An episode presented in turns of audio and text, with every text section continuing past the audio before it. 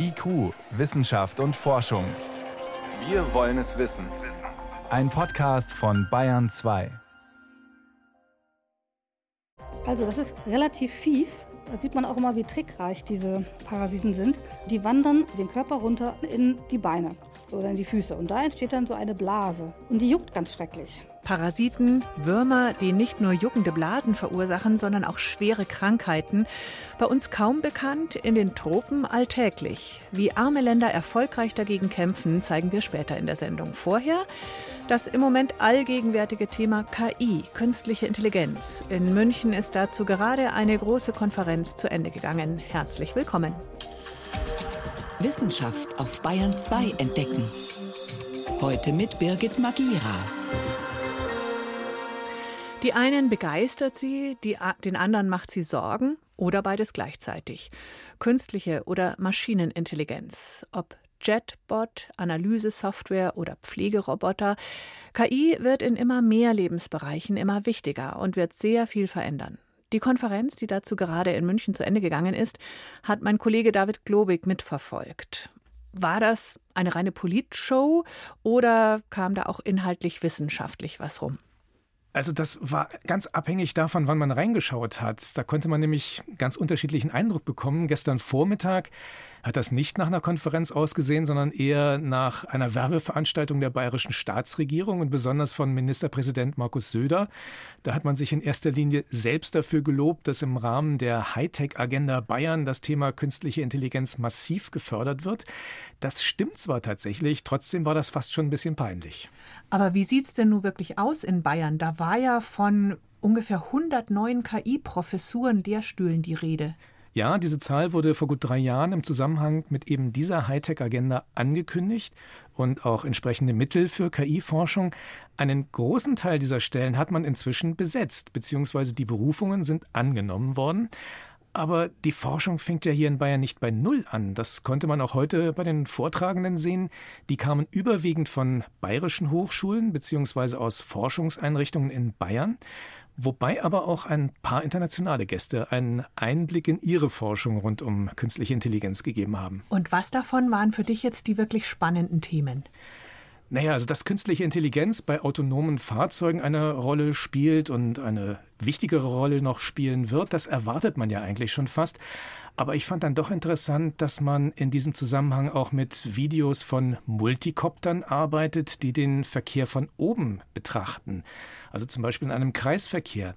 Die Frage, um die es dabei geht, ist, wie fahren denn eigentlich Menschen in einem Kreisverkehr? Also nicht, wie fährt ein spezieller Autofahrer oder eine spezielle Autofahrerin, sondern allgemein um damit dann entsprechende Modelle für das Verhalten entwickeln zu können.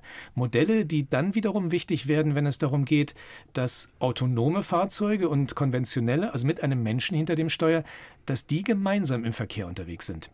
Ein Bild, das man bei KI nach wie vor im Kopf hat, sind wirklich Roboter, so ähnlich wie in den Science-Fiction-Filmen. Sind die mittlerweile nah an der Realität dran?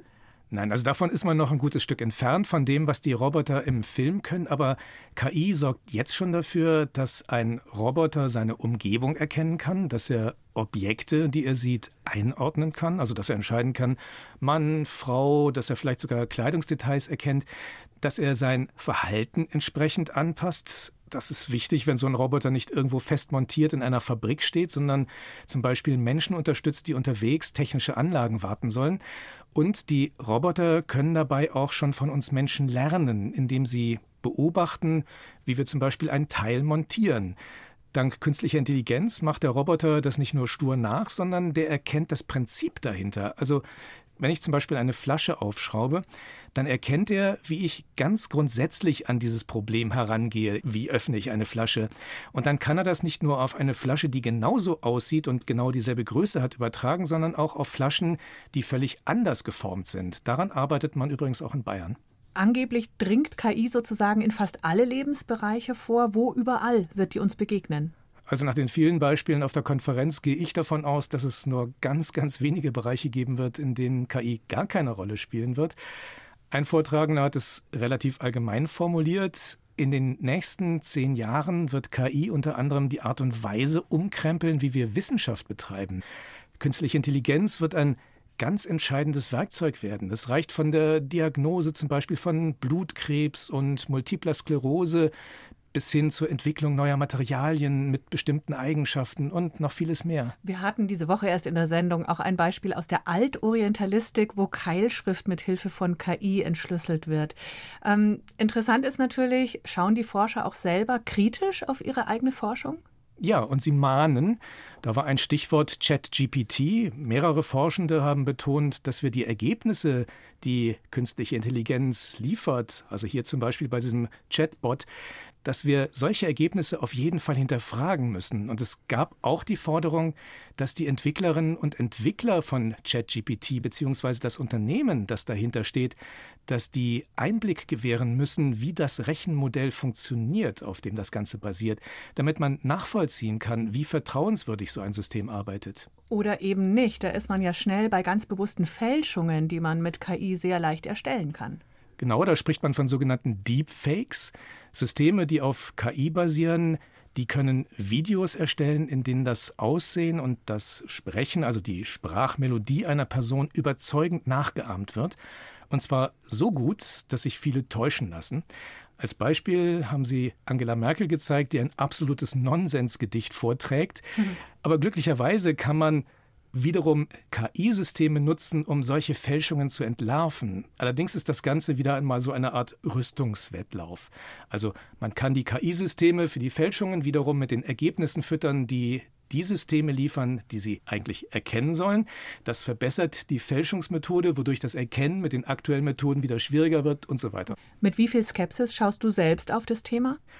So faszinierend die Möglichkeiten auch sind, die KI bietet, in etlichen Bereichen wird es darum gehen müssen, wie weit wir der Technologie bzw. den Ergebnissen, die sie liefert, vertrauen können. Hm. Also zum Beispiel Politiker, die sich bei Entscheidungen auf KI stützen, die müssen wissen, dass sie wirklich hundertprozentig darauf vertrauen können, sonst kann es gefährlich werden. Da sind gegebenenfalls Regulierungen nötig und an solchen Regulierungen arbeitet ja zum Beispiel auch die EU. In München geht heute Abend eine große Konferenz zu KI, künstlicher Intelligenz, zu Ende. Informationen waren das von meinem Kollegen David Globig. Danke dir. Gerne. Bayern 2. Wissenschaft schnell erzählt macht heute Priska Straub mhm. und es geht erstmal um einen Irrtum oder Fehler, den die alten Römer gemacht haben. Ja, und zwar auf der Suche nach Silbererz. Das war bei Bad Ems in Rheinland-Pfalz. Da hat man jetzt zwei römische Militärlager ausgegraben aus dem ersten Jahrhundert.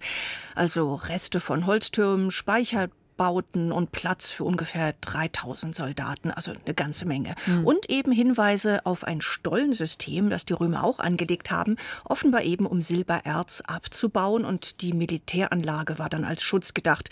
Ist aber dann nichts geworden mit der Silbergewinnung. Warum denn nicht? Was ist passiert? Ja, also das Lager ist plötzlich aufgegeben worden. Das Projekt wurde abgebrochen, bevor man richtig fertig war. Man hat dann alles niedergebrannt und eingeebnet. Vielleicht, weil die Kosten explodiert sind sind. Man weiß das nicht genau, aber das Tragische war dann, es gab tatsächlich eine Silberader. Auf die ist man viele Jahre, viele hundert Jahre später gestoßen. Und es hat sich herausgestellt, die Römer, die haben einfach zu früh aufgegeben. Ach. Der römische Stollen, der endete nämlich tatsächlich nur wenige Meter über dem heute sogenannten Bad Emser Gangzug. Und da hat man dann Jahrhunderte später 200 Tonnen Silber aus dem Boden geholt. Ist ja auch gemein.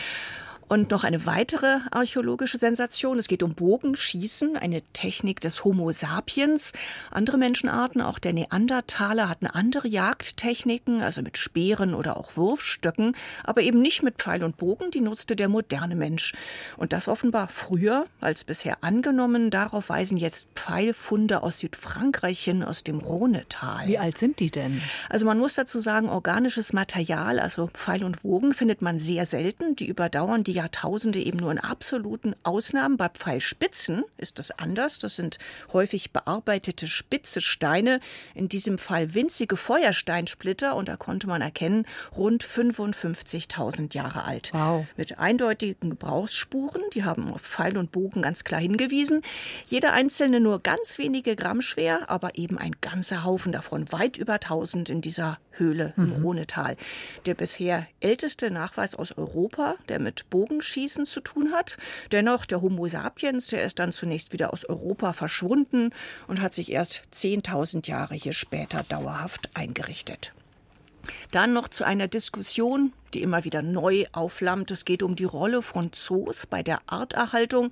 Es gibt ja immer viel Kritik bei Zoos und die Zoos halten dann entgegen, ohne die Zoos wären weltweit viele Tiere längst ausgestorben. Und da gibt es jetzt eine neue Liste, sozusagen eine Bestandsaufnahme mit 84 Tier- und Pflanzenarten, die in freier Wildbahn bereits ausgestorben sind, aber in Zoos, in Aquarien, in botanischen Gärten oder im Falle von Pflanzen auch in Saatgutbanken überlebt haben. Klingt ja erstmal ganz gut. Hast du Beispiele?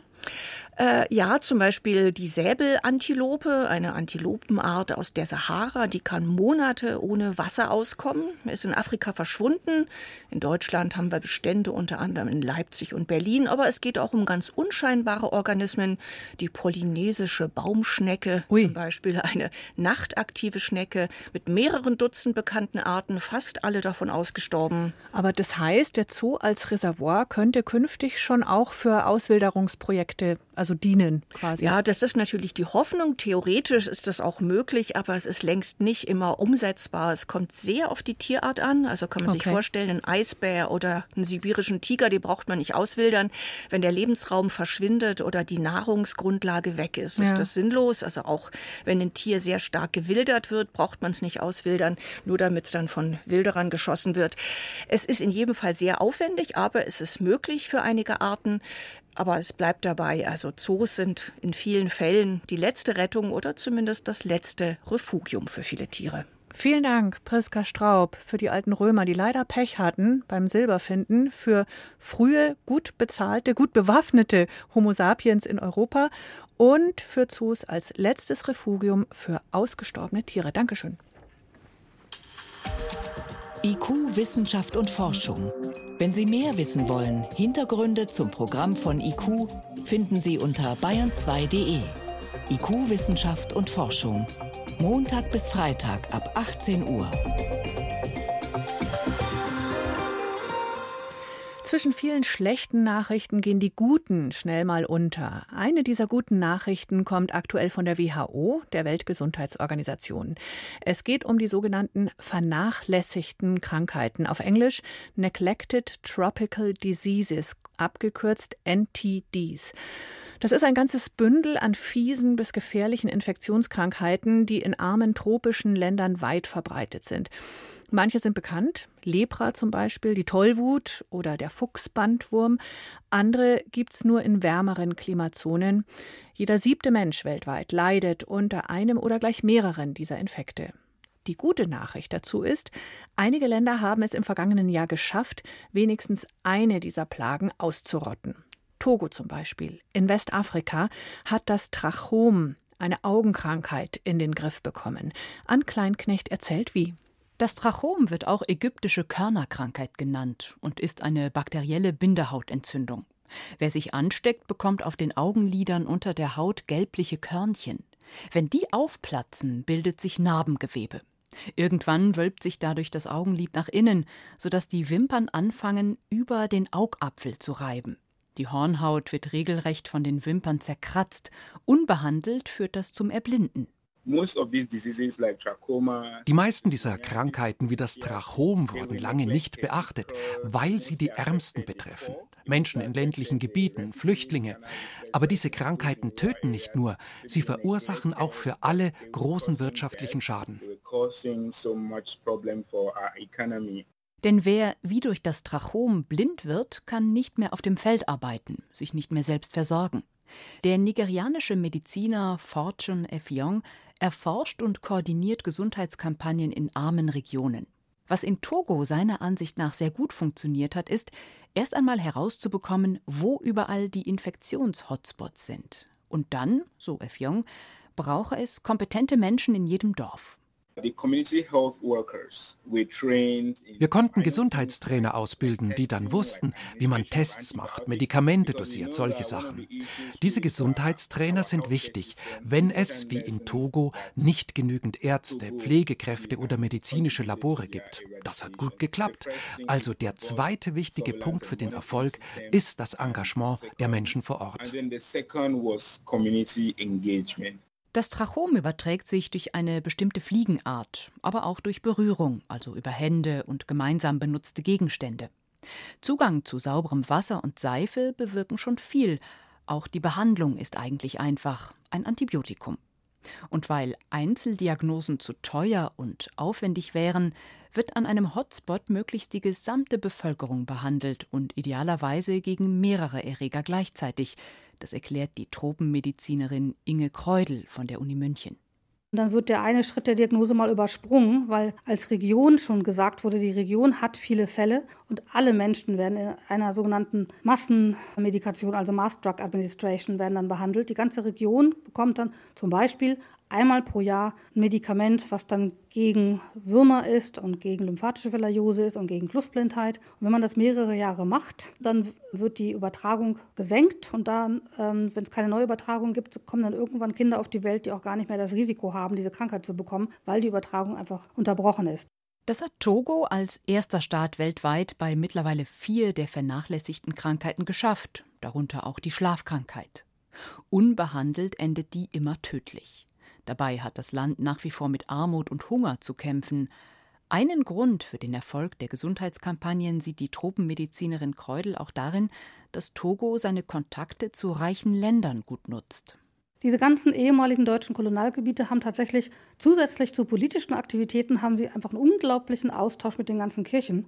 Es gibt viele Missionsstationen und auch so Partnerschaften halt. Oder auch berentete Ärzte, die zum Beispiel umsonst Augenuntersuchungen machen, Brillen verteilen. Es gibt wirklich viel Hilfe von allen Seiten. Und wenn man einigermaßen geschickt das kombiniert oder auch weiß, dann lassen sich diese Krankheiten auch gut vermindern in dem Land. Denn die Medikamente sind nicht teuer. Sie werden meist sogar von großen Pharmafirmen gespendet. Unterstützung kommt zum Beispiel auch aus Mittelfranken. Die Uni Nürnberg ist verpartnert mit einem Provinzkrankenhaus in der togoischen Kleinstadt Bassar. Die Nürnberger haben dort zunächst einen Brunnen bohren lassen für eine bessere Wasserversorgung.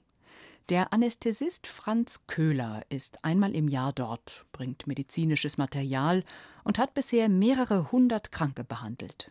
Viele Leute, die ins Krankenhaus kommen, die sind sehr geschwächt mit schweren Infektionen, besonders Malaria, aber auch parasitären Erkrankungen, mit Durchfällen, mit Fehl- und Unterernährung. Der Nürnberger Arzt betont, wie viel das einheimische Krankenhauspersonal auch unter widrigen Umständen leistet, wenn zum Beispiel bei Stromausfall im Licht der Handytaschenlampe weiter behandelt wird. Und er erwähnt noch einen Grund, warum internationale Hilfsprogramme dort gut funktionieren die eigene Sicherheit. In Togo gibt es keine Religionskämpfe. Islamismus spielt zum Beispiel keine Rolle. Und die öffentliche Sicherheit ist äh, wesentlich stabiler als in vielen anderen armen Staaten. Auch wir fühlen uns mit unserem Team in diesem Land immer sicher. Es gab bei uns keine Zwischenfälle. Der erfolgreiche Kampf in Togo gegen vernachlässigte Krankheiten. Auf der Homepage des Nürnberger Klinikums finden Sie übrigens mehr Infos zu der Partnerschaft mit dem Krankenhaus in Bassa, wenn Sie mögen, im Bereich Partner. Und man kann tatsächlich nur dankbar sein, selbst in einem Land mit sehr guter Gesundheitsversorgung zu leben und in einer Klimazone, in der viele dieser krankmachenden Parasiten und Überträgerinsekten gar nicht erst vorkommen. Vor der Sendung konnte ich dazu auch mit Jürgen May sprechen. Er leitet Deutschlands größte und älteste Forschungseinrichtung zu tropischen Krankheiten, das Bernhard-Nocht-Institut in Hamburg. Und ja, gerade klang es dann doch einfach, das Trachom in Togo in den Griff zu kriegen. Ist es denn immer so einfach?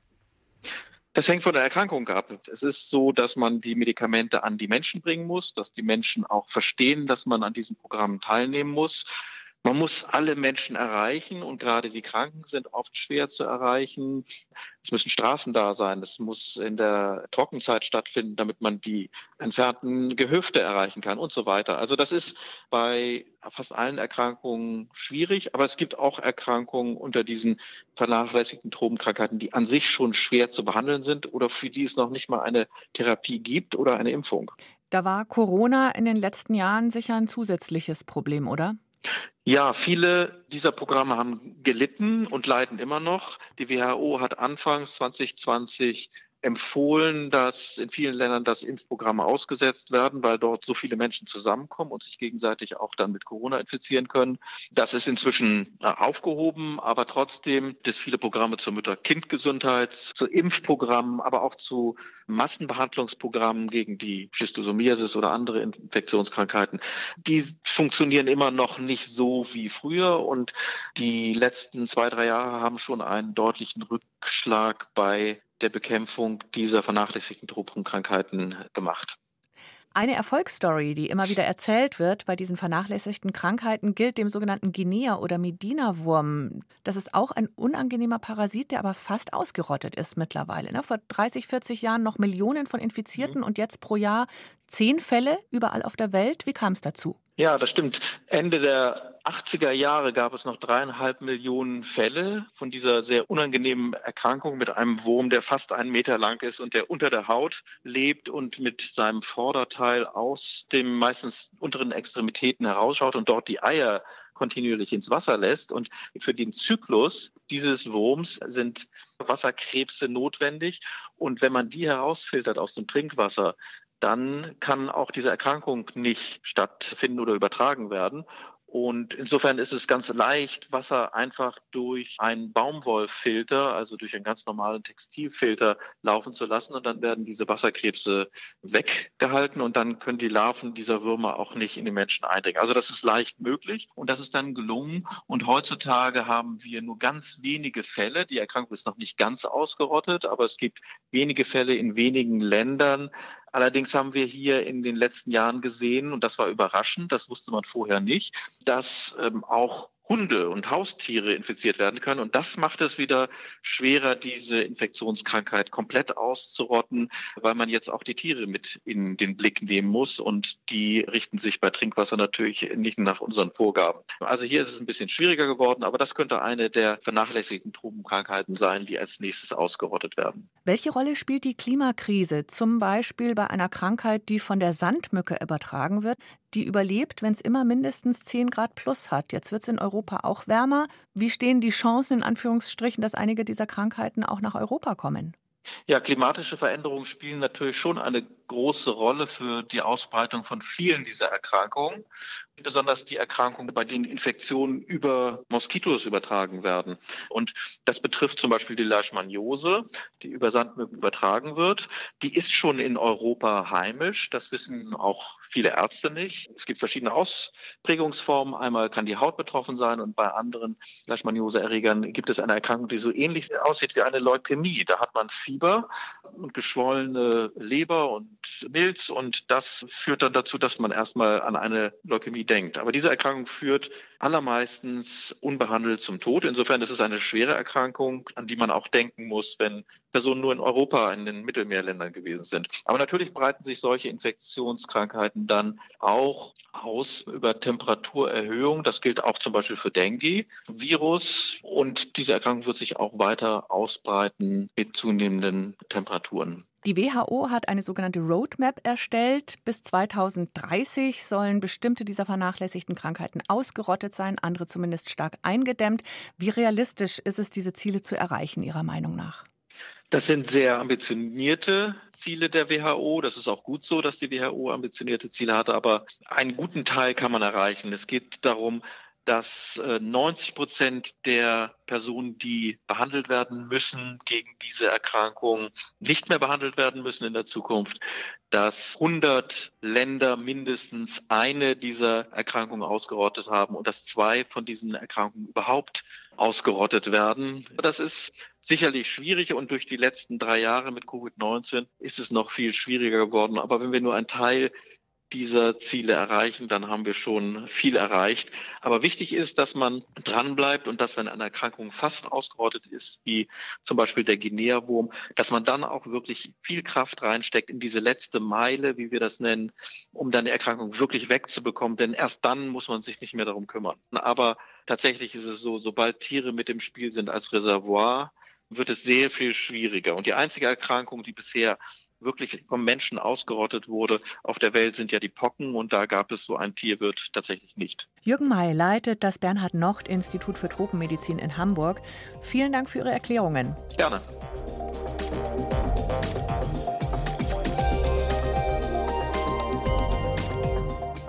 Das war IQ Wissenschaft und Forschung für heute hier auf Bayern 2. Am Mikrofon war Birgit Magira.